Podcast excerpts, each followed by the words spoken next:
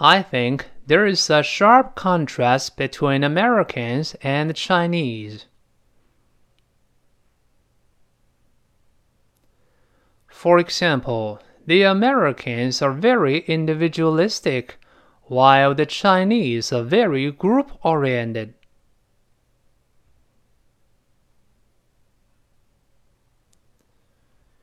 You can say that again.